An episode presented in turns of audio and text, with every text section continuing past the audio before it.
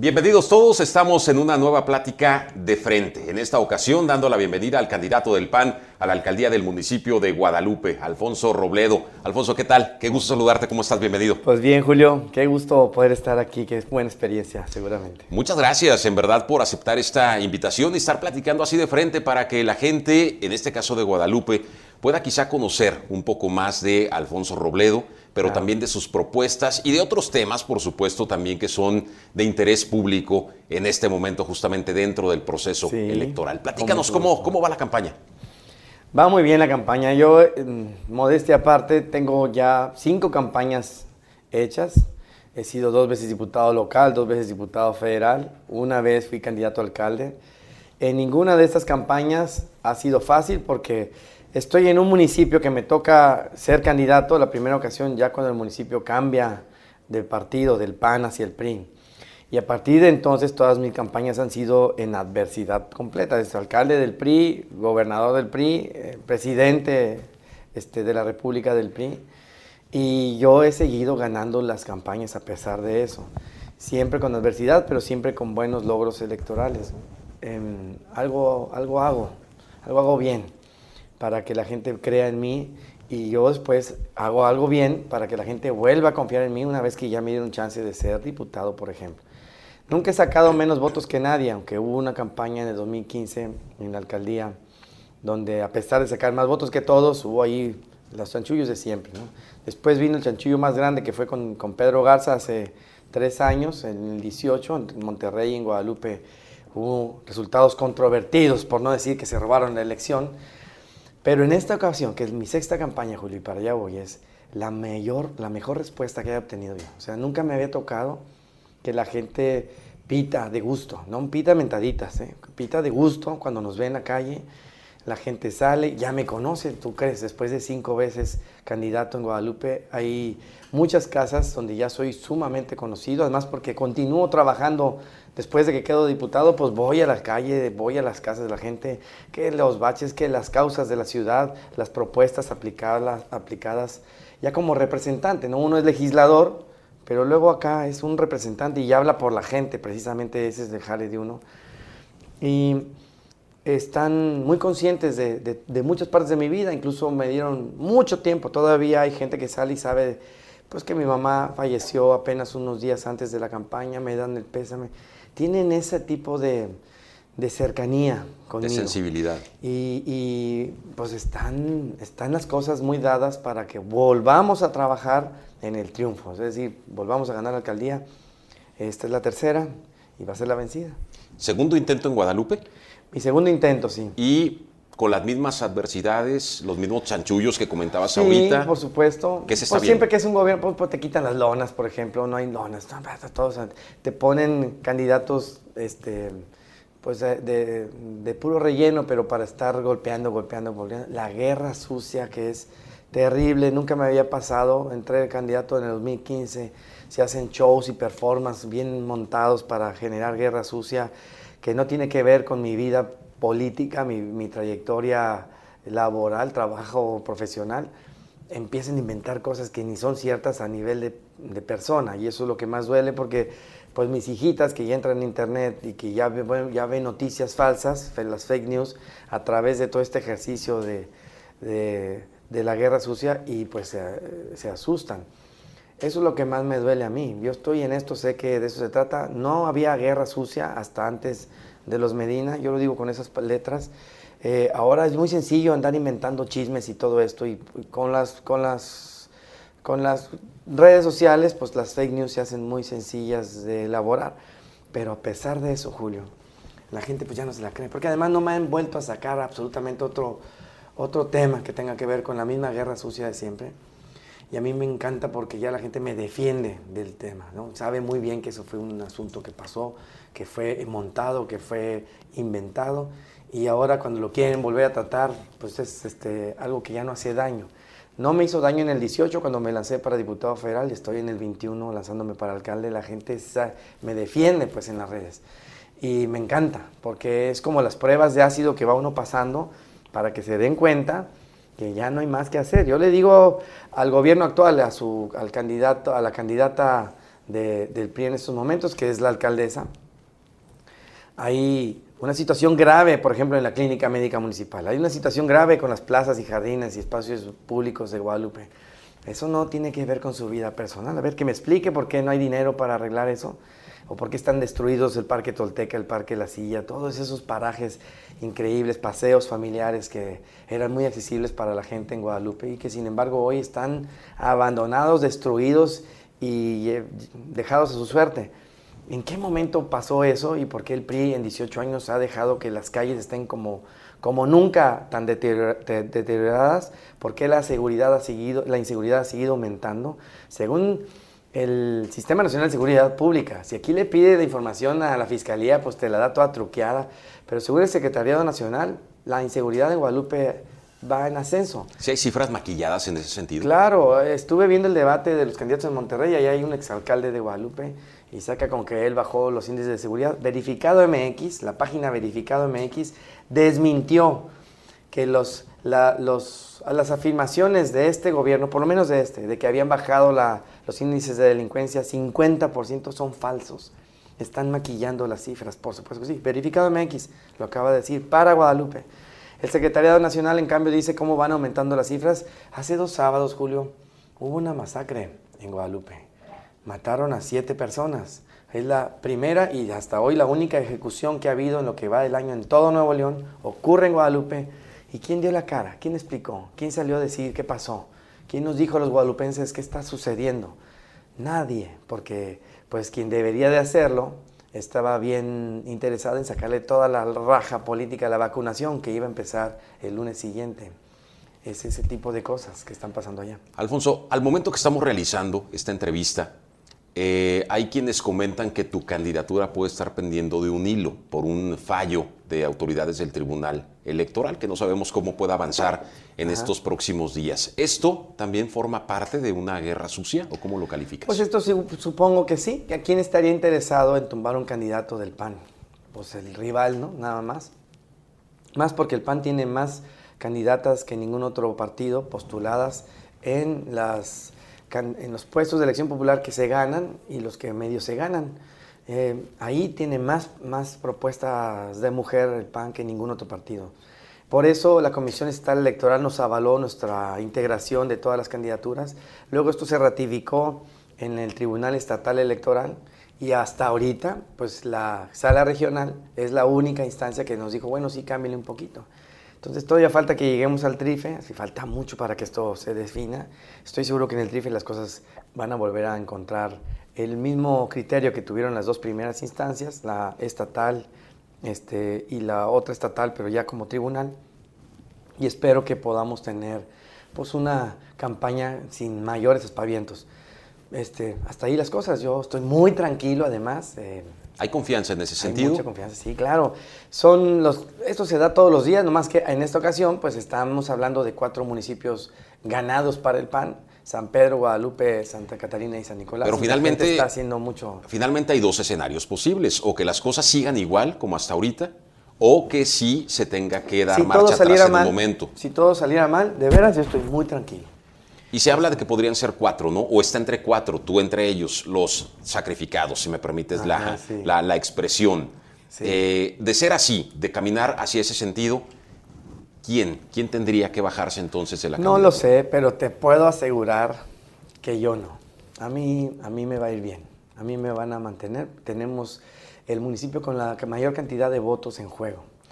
Y si lo puedes poner bajo esa perspectiva, no quiero minimizar la potencia que tiene San Nico y Santa Catarina, nada más que en Guadalupe hay más votos que en San Nico y que en Santa Catarina y muchos más que en San Pedro. No convendría que te, te claro que no, y menos cuando una campaña ganadora está a punto de sacar la mayor cantidad de votos del, municipio con la mayor eh, el, mayor almacén de votos posibles. ¿Se tendría que eh, basar el PAN para tomar una decisión en un momento dado? Sí, esta decisión la tendría que tomar, pues, posiblemente. Yo creo que sería la, decisión más justa posible. Bueno, saber pues, quién, quién de todas maneras, eh, si está o no está, no tendría un resultado tan favorable, aunque yo creo que pues, todos podríamos ganar nuestras candidaturas. Eso es lo complicado de la decisión. En este momento en el que estamos realizando la, la entrevista, esta plática, ¿ha habido comunicación? con gente del Partido Acción Nacional, con la dirigencia? ¿Te han manifestado algo al respecto? Todo el apoyo posible a mí y a los otros tres que van a resolver esto conforme a, las instancias que todavía quedan por, por aplicar y que van a decidir con justicia si es que no queda de otra. Que en mi caso, yo, esto es, este es el criterio mío, pues eh, es un municipio que tiene 500 mil electores, tiene 500 mil electores, eso es más que lo que tiene Sanico de población, nada más, con todos los niños, los que no tienen 18 años. Son cinco veces más las que tiene San Pedro. O sea, me refiero, si, si vamos a tener una campaña ganadora en Guadalupe y vamos a tener muchos votos en juego, esto le sirve mucho al PAN para poder tener candidatos a diputados federales que se hagan diputados federales y le rompan el equilibrio que, o el desequilibrio que tiene hasta hoy el régimen de la 4T y que todos queremos que termine. Entonces acá hay dos distritos federales, en el resto hay uno. Eh, tendríamos que como que asumir un criterio de qué le conviene más al partido a nivel nacional, a nivel estatal y a nivel municipal. Bueno, pues eh, es un tema de que jamás nos ha ido mejor que en esta campaña, así que yo creo que este, no desearía que estas cosas pasaran. Pero yo estoy muy tranquilo si se tiene que tomar la decisión. Podríamos asumir, por ejemplo, que alguno de los municipios que están tiene el partido tan buen trabajo hecho que inclusive no interesa mucho cómo se llamen los candidatos, y lo digo con todo respeto a mis amigos, mis compadres, los candidatos, la verdad es de que algunos de ellos podrían decirse pluris, ¿no? Candidatos alcaldes pluris, pues van a ganar y, y pues, eh, pues van a ganar desde que desde que son candidatos ya está todo el mundo sabido que va a ganar el PAN en Santa Catarina, el PAN en San Nicolás. Podría venir un cambio ahí, una generosidad de estos dos y en todo caso ahí pues ya se salvan todas las cosas. Además de la, de la convicción que puede existir para buscar de nuevo la, alcaldía, también hay cierto tipo de revancha política, de querer estar ahí de nuevo para recuperar el municipio de Guadalupe por una cuestión de, orgullo. ¿Eso juega también en Alfonso mm, Robledo? Yo tengo una vocación, que es la política. Mi, papá es ingeniero y yo no salí ingeniero, yo salí pues, político. ¿Qué te digo? No, sé cómo decirlo, pero... ¿Hubo, pues, ¿hubo ahí señalamientos eh, familiares eh, eh, al momento en que mostraste tú este, esa He escuchado a mi papá, cuando yo empezaba mi carrera, ingeniero finalmente se juntaba con sus amigos los ingenieros y hablaban de los diputados, de que no rebuznaban nomás porque Dios era muy grande. ¿no? Entonces yo dije, papá, ¿qué crees? Voy a ser candidato a diputado. Híjole, mijo, qué bárbaro, pues a ver cómo te va. Pero... No rebuznes, ¿o qué te dijo? Por favor, no empieces tú con sus cosas y pon, haz las cosas como yo quisiera que las hicieran. Y me sirvió mucho escuchar a mi papá quejarse, como se queja todo mundo de un diputado, ¿no? Sirven para nada, no hacen nada, ganan mucho, todo esto. Bueno, ¿qué? ¿Yo cómo cambio las cosas? Yo solito, sin el planeta completo, los diputados tienen esa imagen. ¿No creen que los diputados gringos Allá sí la gente dice que jalan, y los diputados españoles allá dicen que sí jalan.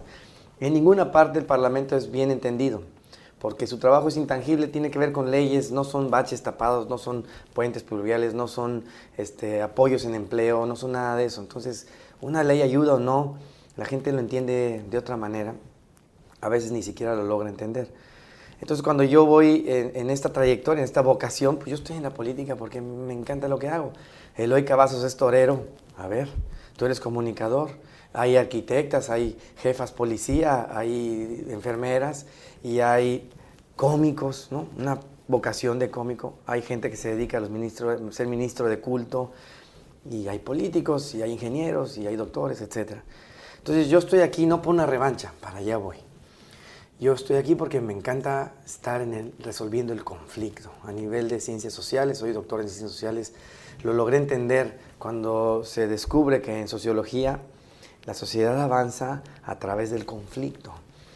Mil conflictos que ha habido en la humanidad que se han tenido que ir resolviendo en la medida en que vamos evolucionando, en que vamos adquiriendo otro tipo de conocimiento, en que vamos madurando como seres humanos y de tener ese fanatismo religioso donde todo lo decidían de otra manera, ahora tenemos instancias de justicia em, des, eh, desacralizadas, ¿no? ya que, donde la religión, la religión no impera, donde todos somos iguales, y hoy vamos todavía avanzando más, donde la paridad, la igualdad tiene que ser una, una regla, y, y, hoy tiene que ser inclusive apoyada por ciertos mecanismos legales para que las mujeres tengan esa oportunidad a fuerzas, y que pronto esto ya tampoco sea necesario y ya sea tan natural escoger una mujer o un hombre y no haya ninguna barrera para eso. Entonces, no hay revanchismos, Julio, yo quiero nada más dejarlo claro. Yo quiero ser el alcalde de mi ciudad porque vivo ahí y estoy consciente de todo lo que se tiene que arreglar y me he preparado para que si un día me toca asumir, asumir las riendas de, ese, de esa ciudad, yo demostrarle a todo mundo que todavía se puede creer, que alguien lo quiere hacer bien, que, que tiene ese respeto por la ley, que quiere trascender y que sus hijos hablen igual que, que hablan de mi papá cada vez que conozco a alguien que conoce a mi papá y me dice, voy a votar por ti, por tu papá. Porque tu papá es derecho, fue una persona bien trabajadora, nunca, nunca nos quedó mal. Yo estoy en un mundo más complicado y que hablen así de mí. Para mis hijas nada más es de una sopa, es tengo que hacerlo bien y que la gente crea que habemos quienes andamos en la política eh, tratando de sacar adelante nuestro país para poder llegar a esa, a esa ese sueño del mexicano y de la mexicana que estamos a nivel de cualquier otra nación desarrollada del mundo. Reconocías hace unos momentos ¿no? que mucha gente critica, cuestiona el trabajo de los diputados. Tú ya lo fuiste, federal y local. ¿Qué trabajo te respalda como diputado para ahora querer que te favorezcan para llegar a la alcaldía de Guadalupe? ¿Qué trabajo es el que te respalda? ¿Qué es lo que tú puedes presentar que hayas hecho para convencer a la gente?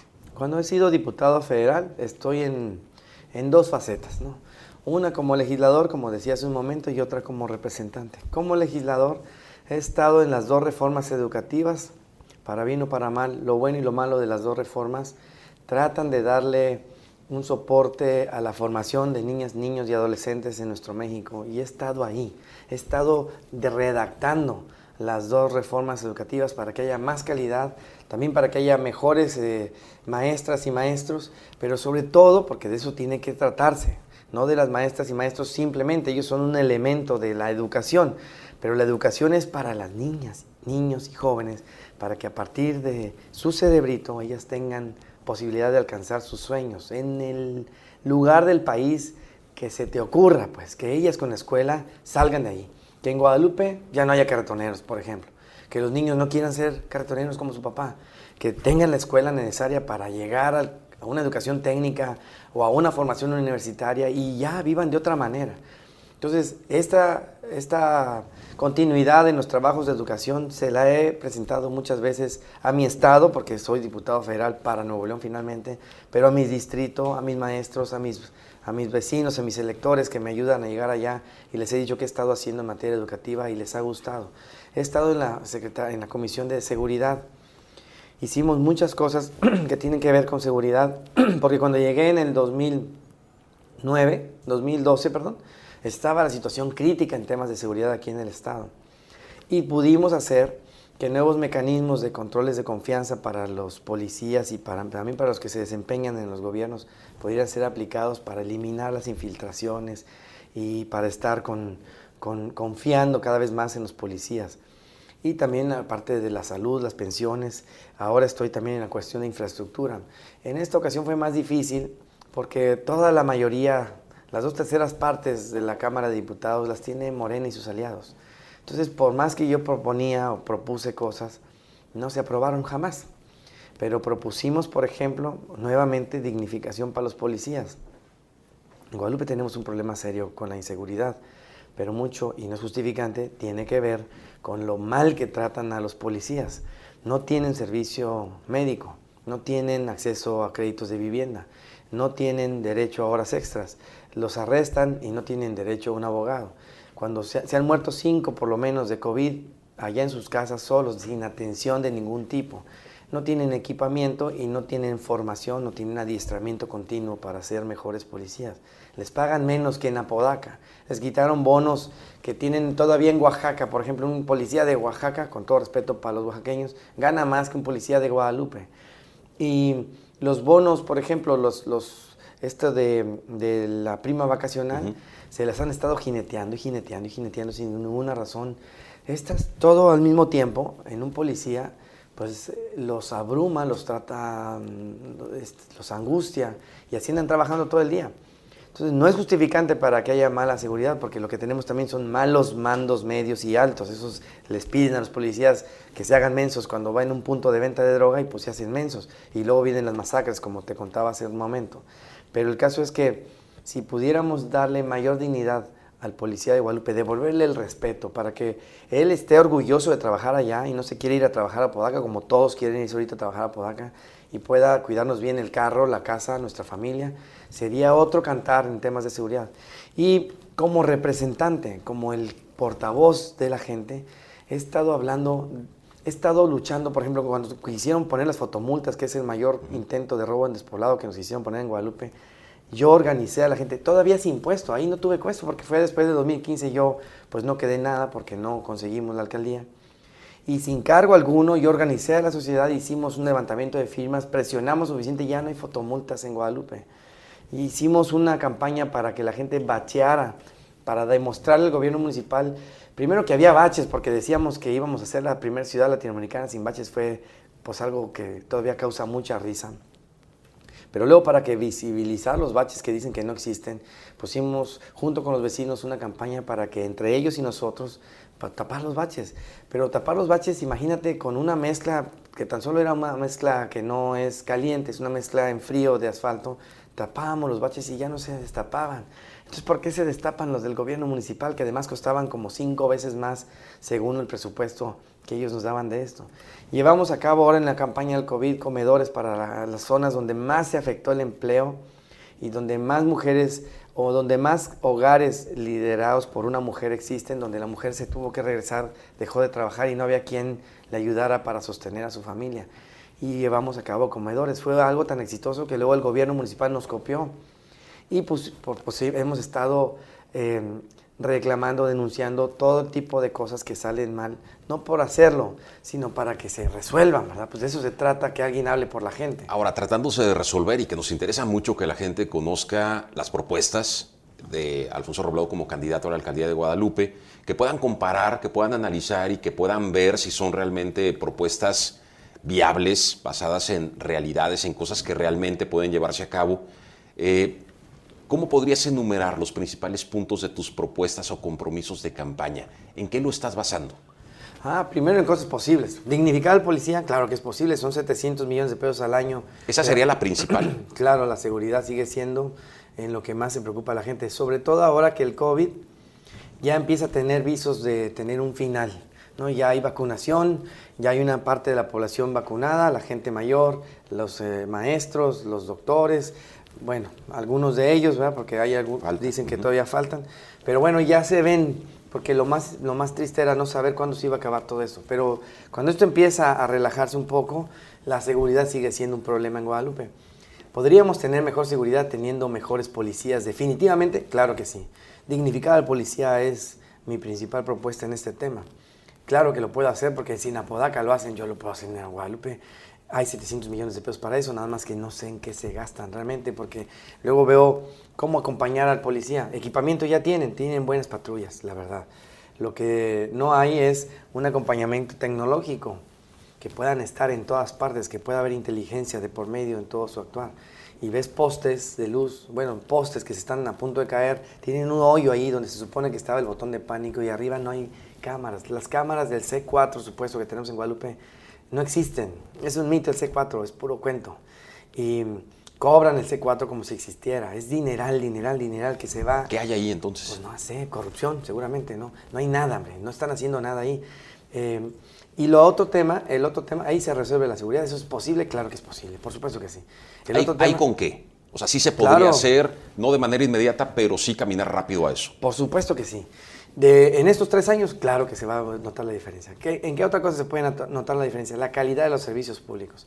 Tener buenas plazas, parques y jardines, claro que es posible. ¿Por qué? Porque tenemos ahí a Podaca y tenemos a San, a, Nico y tenemos a Monterrey, que tienen sus plazas bien necesitas, que no tienen tanto problema con los baches y que tienen sus parques públicos a todo lo que dan, ¿no? el Parque San Nicolás, olvídate. Nosotros tenemos el mejor, el que podría ser el mejor de todo el país, porque es el único río vivo que nos queda, son 41 kilómetros de río que tiene encinos de 400, 500 años, es un lugar fresco, es un agradable para correr, para hacer ejercicio, para sacar a las mascotas, para pasear simplemente, y lo tienen abandonado. Ahí había parques donde trabajaban los adultos mayores, podías comprar una hamburguesa, refrescos y papitas por 6 pesos en tiempos de Pedro Garza, ¿eh? ni siquiera han pasado, ay, me acuerdo del 43, no, es aquí en, en el 2003. Y están abandonados ahora, no existen, están destruidos. ¿Por qué estos gobiernos del PRI no han querido hacer eso? Pues quién sabe. Eh, poder recuperar esos espacios de distracción, de, esparcimiento, para que la gente no se sienta tan mal. Cuando no tiene a dónde ir de vacaciones porque no tiene tanto dinero y abre la puerta de su casa y ve el parque Dos Ríos y es un terregal simplemente ahí, que no hay nada, pues pudiéramos sentir cómo se siente a la gente, valga la redundancia, se siente peor todavía, ¿no? Eh, esto lo podemos arreglar en tres años es arreglar los parques, las plazas, los jardines, claro que se puede. Corrupción en los baches. Pusimos una catedral, la más grande del planeta, eh, en una laguna, en un lago, perdón. En una laguna está Guadalajara, ¿verdad? México está en un lago. Eh, finalmente está en el agua, esta catedral, la más grande del mundo. Tiene más de 600 años, tiene 600 años aproximadamente ahí. Y no se cae, y tiembla, y no se cae. Con con esa tecnología que hubo entonces, ahora con los materiales, la tecnología actualizada, muchos de los constructores de nuestro estado estudiaron también en Estados Unidos con los constructores de los Estados Unidos. ¿A poco no podemos tapar un bache ahora? Pudiendo hacer una catedral arriba del agua, hoy no podemos tapar baches. Tú dime cómo se llama eso. Claro que se puede, pero es corrupción. Alfonso, pero hay, hay, son temas, por ejemplo, todo esto que son muy, muy legítimas las propuestas, por supuesto, pero son temas como que muy refriteados también con el paso de los años y las administraciones son muy comunes este tipo de, temas o de propuestas, de compromisos, pero con pristas o panistas vemos que no se ha terminado de resolver. ¿Por qué ahora sí se resolvería? Porque yo quiero y estoy determinado a trascender como uno de los mejores alcaldes del país. O sea, uno, el mejor alcalde de Guadalupe seguro que sí. y quiero demostrar a la gente, ya no aguanta más la gente. ¿No te has fijado que ya no creen en nadie? No creen en nada. Las personas allá afuera les vale el PAN, el PRI, el PRD, el Morena, ya también con el señor este dando tantas ocurrencias diarias, ya no creen en nadie porque todo el que llega parece que lo echa a perder todo el tiempo. ¿No se te ocurre que como mexicanos ya merecemos un, un tipo de político que diga, a ver, yo lo voy a hacer bien? Y va a ser tan redituable hacerlo bien que no voy a volver a perder una elección nunca, porque yo vivo de eso. Yo soy un político que vivo de la confianza de la gente. Me quedan otras campañas por seguir y tengo que conseguir seguir teniendo buen, un buen visto, un visto bueno de parte de toda la ciudadanía.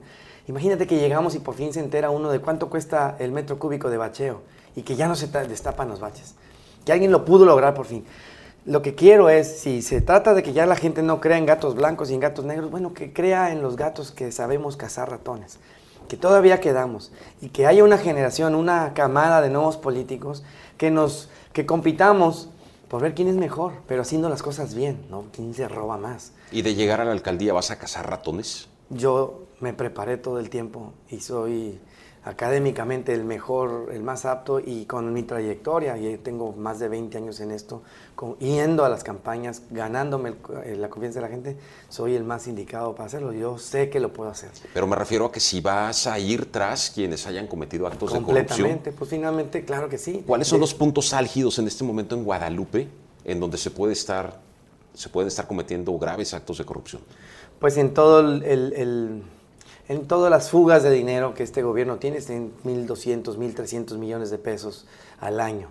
Y con ese 1.200, 1.000, antes eran 2.000. Ve, ve cómo ha ido cayendo la recaudación, porque a estos gobiernos ni siquiera les interesa cobrarle a la gente, les interesa otro tipo de cosas.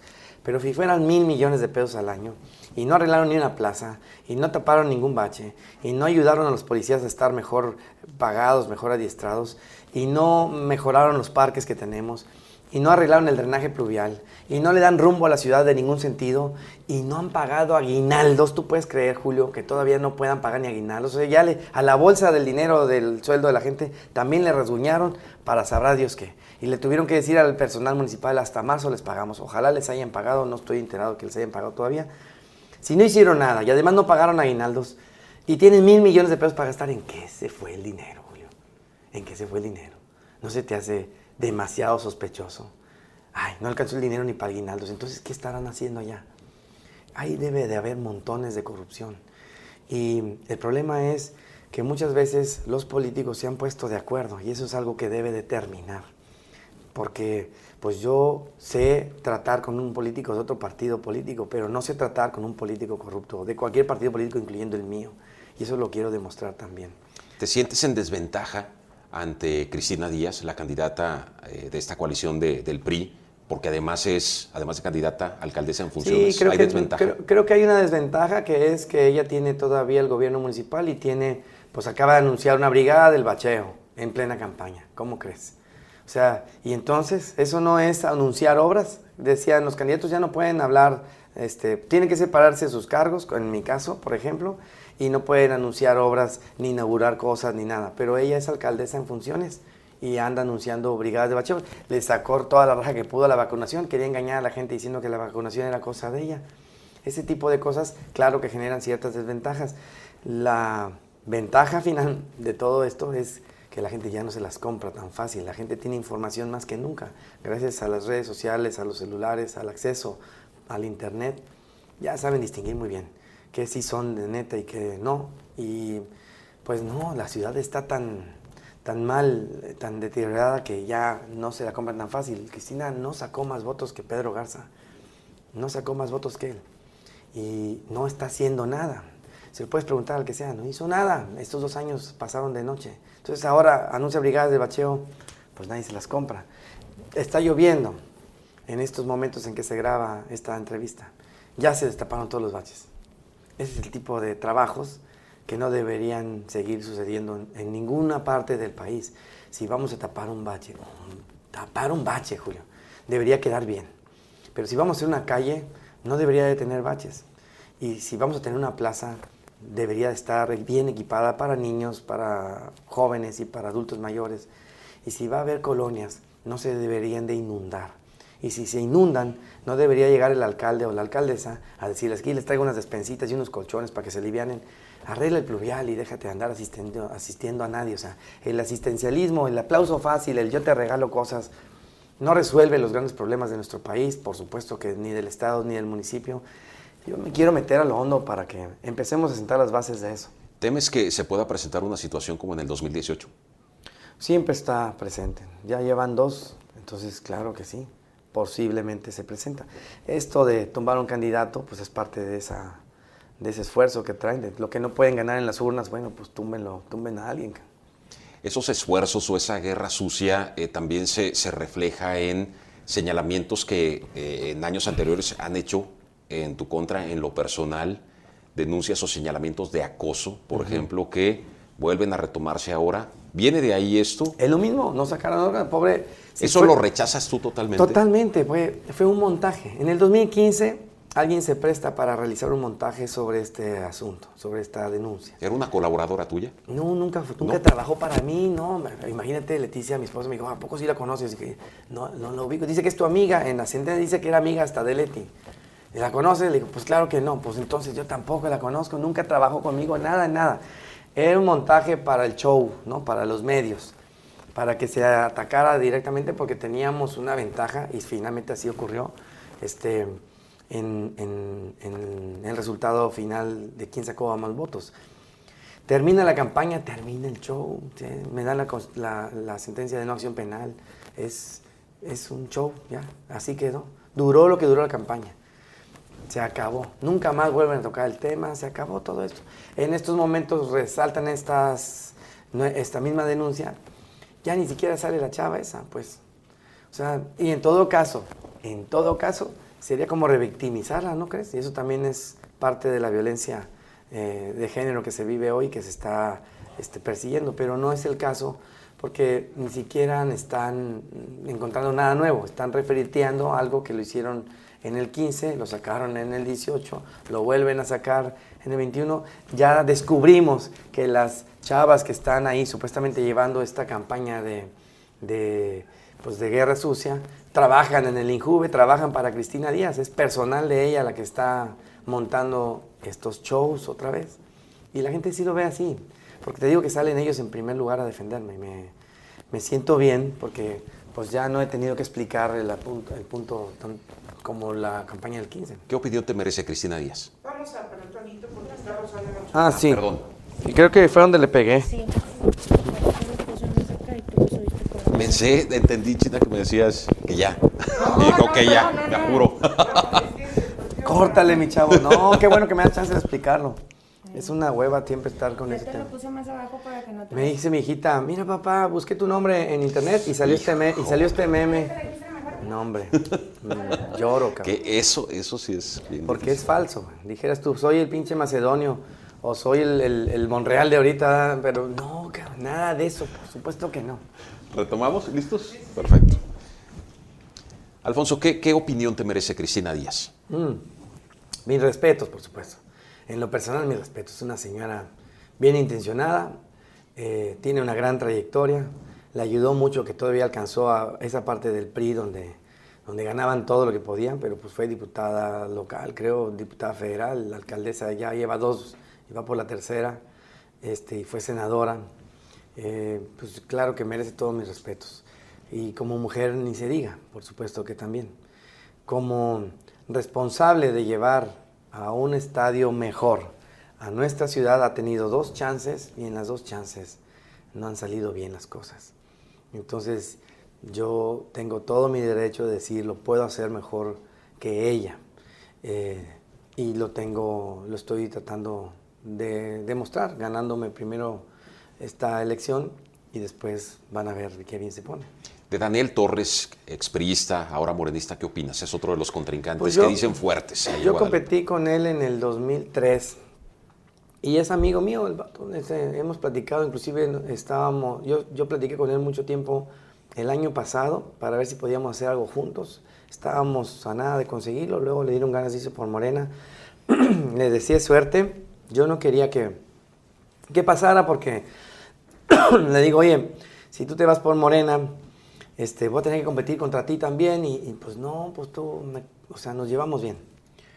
Dame chance y que, que tenemos un objetivo común, ¿no? Cambiar la ciudad los dos, pero ya no tan el PRI, ¿no? Era el PRI, era... Y ya no está con el Bronco, quién sabe qué pasaría ahí. Este, y ahora quiere ser candidato por Morena. Bueno, pues que le vaya bien, yo voy a tener que hacer lo propio y pues, pues, pues ganarle, pues qué más hago. Él va en alianza, eh, Cristina igual va en alianza. Los expertos comentan que las alianzas pueden marcar las difer- la diferencia en estas próximas elecciones. Sin embargo, aquí en Nuevo León el PAN va, va solo, pero a nivel nacional va en alianza, justamente con el PRI. Con ¿Qué- el PRI, ¿tú ¿Qué crees? piensas de ¿Cómo esto? nunca hubiéramos ido con el PRI aquí jamás? Yo qué bueno que no pasó en Nuevo León. Este, entiendo el punto de la alianza con el PRI, que es un llamado de los ciudadanos mexicanos organizados y mexicanas también, por supuesto, para que dejemos nuestras diferencias y nos unamos en torno al desarrollo de México, al futuro de este país que está tenebroso en manos de la 4T. Muy bien. Pero aquí nos acaban de robar dos alcaldías. ¿Cómo nos íbamos a ir de socios en esta ocasión? ¿Cómo creen? De aliados. No, no, era muy complicado. Y además, ¿a quién íbamos a poner de candidatos? Ah, pues otros priistas. Pues no, porque las ganamos Monterrey y Guadalupe. ¿Por qué van a ser otra vez priistas los candidatos ahí? Y luego nosotros ayudándoles. ¿Cómo creen? Total, así las cosas, ¿no? Entonces, yo hice una alianza precisamente porque esto es una realidad. El libro del arte de la guerra de Sun Tzu dice la, la- la- el que tenga más aliados gana. ¿no? Es algo además muy sencillo de entender. Si somos más contra uno, pues le ganamos. Yo, al ver que no se puede hacer, el PT creo que tiene sus estatutos que no se puede aliar con el PAN nunca. Este, el PANAL es un partido que en realidad a nivel nacional desapareció, aquí quedan algunos esbozos, la verdad es que los maestros ni siquiera este, hacen caso del PANAL, es un membrete nada más. El Partido Verde, eh, estuve ten- eh, en algún momento, me llevo bien con, con su gente, estuve platicando con ellos, pero bueno, se fueron con Morena. Y yo lo que hice fue, pues entonces, hacer alianzas de facto. Fui con, la, con los distintos liderazgos en Guadalupe que existen, eh, empresariales, deportivos, magisteriales, liderazgos, no, no, no, el, no el magisterio, sino líderes de profes, este, maestros que, que tienen una, un liderazgo moral entre los demás maestros de Guadalupe. Hay cuatro maestros en, en mi planilla, hay deportistas en mi planilla, el líder de toda la, el, presidente de la Asociación de Gimnasios del Estado de Nuevo León, que peleó muy duro por ellos cuando estaba la pandemia, querían abrir otra vez, cerró algunas calles, protestó. Él es parte de la planilla y es un tipo aguerrido que además hace mucho ejercicio y tiene una visión completa de lo que le debe pasar a Guadalupe para que el deporte sea una de sus virtudes. Eh, y así más, ¿no? Personajes empresariales, personalidades, personalidades inclusive eh, de otro tipo de liderazgos religiosos, etcétera, que están ahí involucrados en el desarrollo de la ciudad y que quieren estar participando con nosotros. Como nunca, la planilla del PAN refleja estas alianzas de facto, que sí manejan liderazgos serios, reales. Pero esta, esta alianza nacional PRI-PAN puede permear en un momento dado hacia Nuevo León. Siempre se ha sabido que hay negociaciones por abajo del agua, sacrifican algunas alcaldías para que les entreguen otras, en fin, eso se ha dicho siempre, es como un secreto a voces.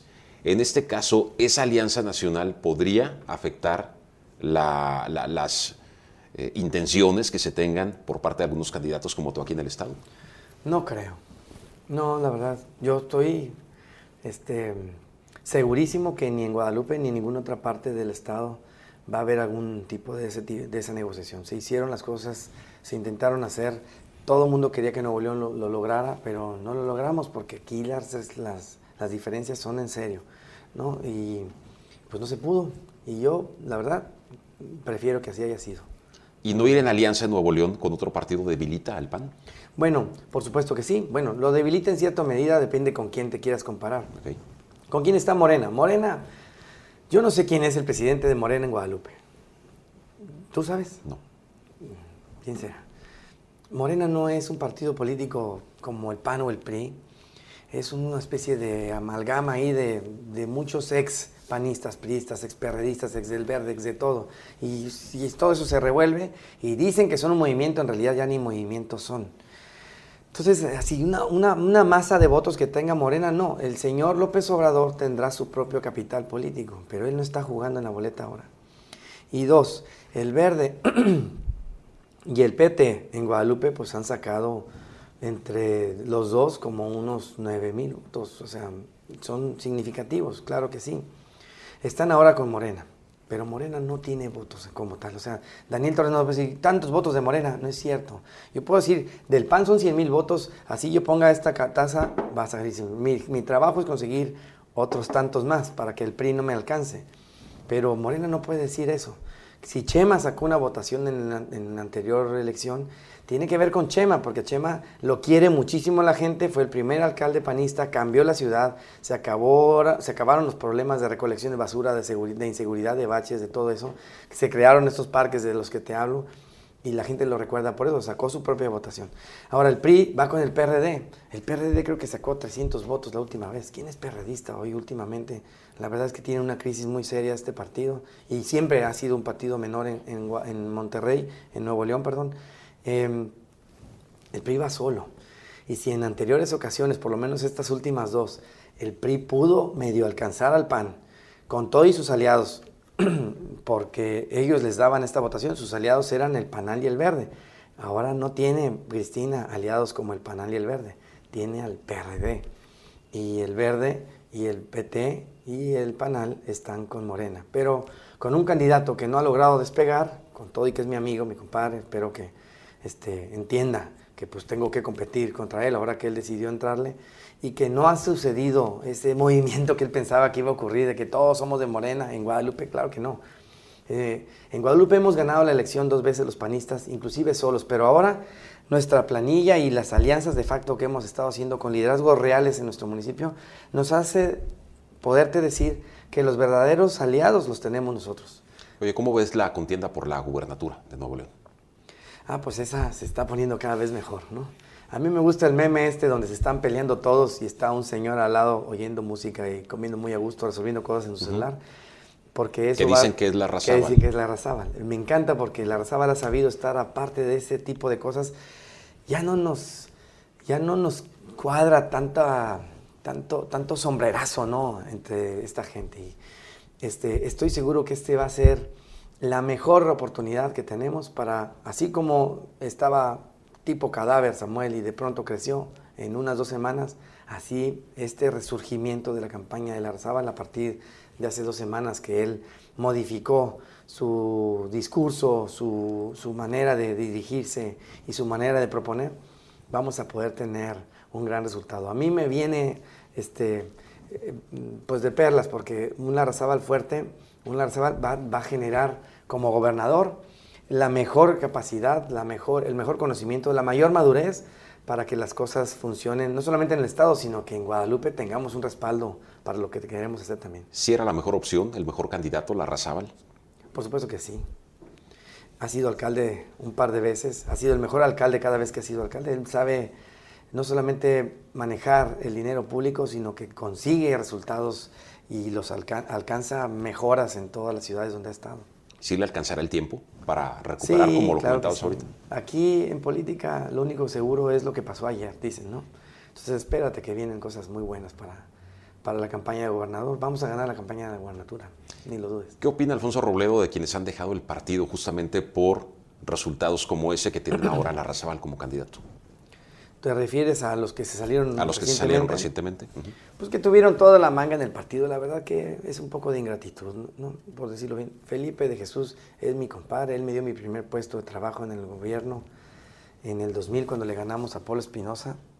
Y pues yo lamento mucho su partida, también la de Víctor, pero todavía Víctor es senador en funciones por el PAN, o sea, fue alcalde, fue diputado federal, las veces que ha querido, ha tenido algo en el PAN, no dijeras tú, bueno, salió gente que nunca le dimos la oportunidad, este, en realidad no fue así, se salieron por resentimiento a quién sabe qué cosa, pero el partido los trató siempre como a nadie, eran de los mejores activos que teníamos.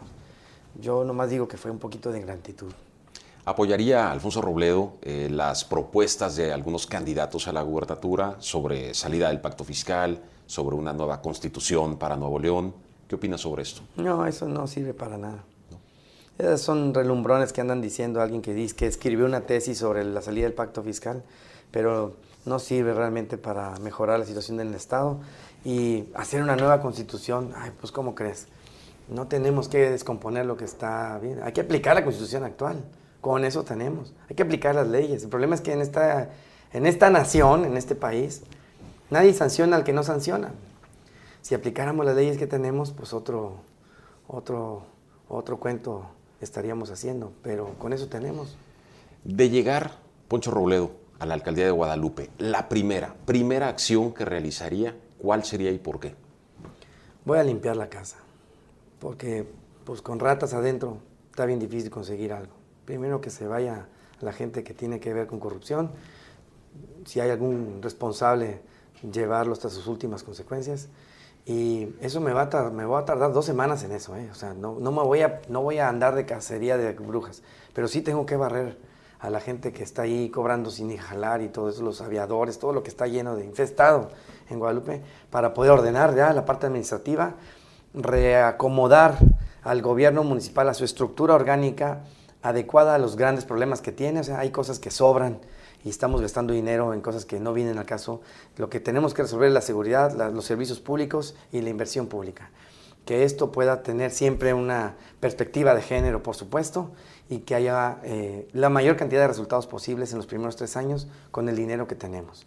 Entonces hay que acomodar al municipio para que esto eh, funcione si lo tenemos todo disperso y atendiendo cosas que hoy el departamento de, de limpia de norias, pues ya ni, ni norias hay en Guadalupe, ¿no? Estoy exagerando, pero ese es el tipo de, de, plazas o de áreas que están ahí para pagarle a alguien sin hacer nada y que ya no deberían de estar. Tenemos que hacer un gobierno compacto y dirigido a dar resultados inmediatamente. Y ahora sí, meterle ganas a la seguridad, empezar a mejorar plazas, parques, jardines, calles, pintar las rayitas de las avenidas, hombre, aunque sea eso, sincronizar semáforos y ver cómo financio finalmente, junto con el Estado y el Gobierno Federal, los proyectos viales de gran calado que también tenemos para Guadalupe. Replanteo la, la, pregunta anterior, sin que haya cacería de brujas, ¿sí se investigarían actos de corrupción entonces? ¿Se buscaría sancionar, investigar, incluyendo a la propia actual alcaldesa? Pues si ella está involucrada, por supuesto que sí. Yo creo que no, no es ir a a, dar ningún acto de venganza, es si lo hicieron mal, el que haya sido, Es más, si hubiera un panista, lo haría. Si, si el gobierno actual fuera de panistas, lo tendría que hacer.